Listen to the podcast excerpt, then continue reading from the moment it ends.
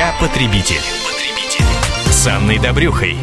Все мы время от времени обращаемся к нотариусам для оформления наследства, доверенности, удостоверения сделок с недвижимостью и во многих других случаях. При этом на практике возникает немало вопросов. Самый актуальный из них мы разбираем с нотариусом города Москвы Ильей Радченко. Илья Владимирович, здравствуйте. Здравствуйте, Анна. И вот э, история из практики, которую нам прислала на сайт комсомольской правды kp.ру Ирина.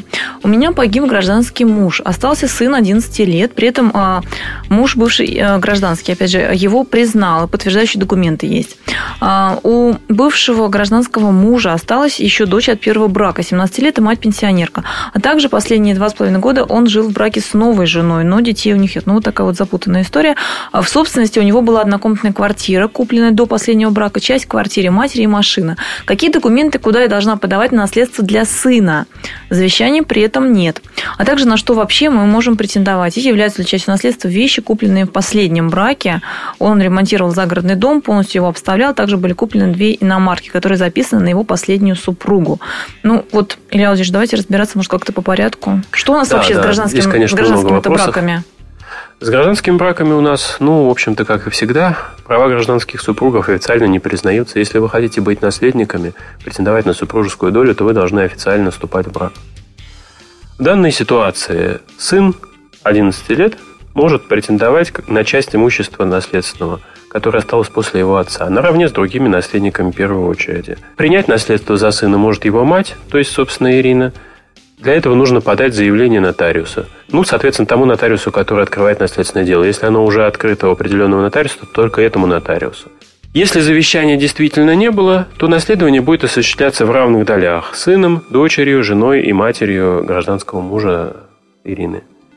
Вот. Если наследники примут наследство и завещание не обнаружится, то, соответственно, доля составит одну четвертую. Другое дело супружеская доля. Если квартира приобретена, например, в период брака с новой женой, ну, здесь написано, что она была до последнего брака, но, возможно, вот э, ремонт загородного дома, купленные две иномарки, они были куплены в период брака с новой женой. Соответственно, то имущество, которое куплено или построено, отремонтировано в период брака, оно может быть признано общей совместной собственностью супругов, и в этом случае сын э, нашего наследодателя сможет претендовать на определенную долю и в этом имуществе тоже, даже если оно оформлено на э, супругу.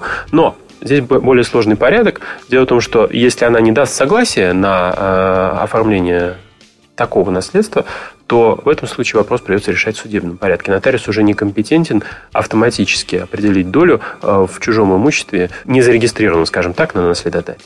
Илья Владимирович, ну, у нас, как известно, гражданские браки очень распространены. А вы, как опытный нотариус, что бы могли посоветовать, если ну, вот не складывается у людей так, чтобы зарегистрировать отношения? А каким образом им можно, может быть, заключить какие-то соглашения? Или что можно предпринять для того, чтобы хоть как-то э, гарантировать свои имущественные права?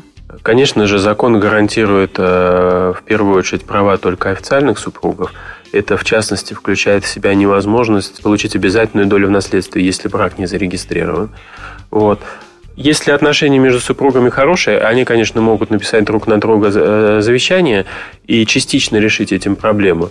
Но в любом случае они не будут являться наследниками по закону.